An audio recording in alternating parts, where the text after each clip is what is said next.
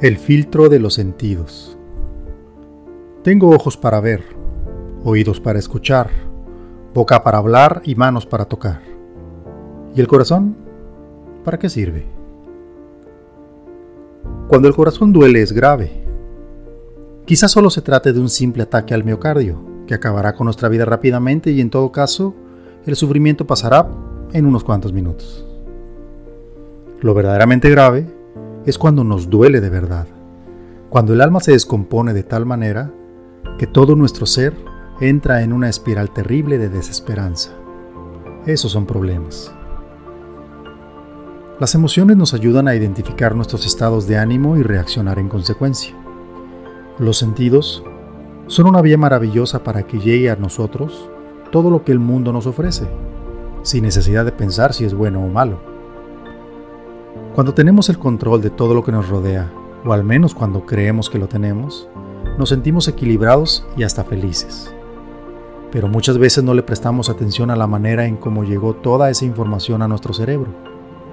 Simplemente la procesó de tal o cual manera que se convirtió en un sentimiento. Por lo general estamos abiertos de par en par con nuestros sentidos a cualquier cantidad de estímulos externos que nos llegan sin un filtro. Esto es bueno si la información que recibimos es buena, pero sabemos que no es así. En todo caso, deberíamos de aprender de la naturaleza y de sus mecanismos de defensa. Yo nunca he visto un perro que se suicide, o un árbol que se arranque las ramas sin propósito, o una mariposa asesina. La naturaleza actúa de manera perfecta, quizá porque no tiene que decidir qué hacer. Simplemente hace lo que fue diseñada para hacer y de manera perfecta. Nosotros no. Afortunadamente o no, contamos con el libre albedrío para hacer lo que queramos hacer, aunque no siempre es lo que debemos hacer.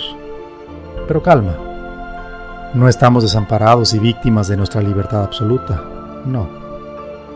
Se nos fueron dados herramientas poderosas para usarlas a nuestro favor. Los sentidos son unas de ellas. Antes de pensar, sentimos. Antes de actuar, sentimos.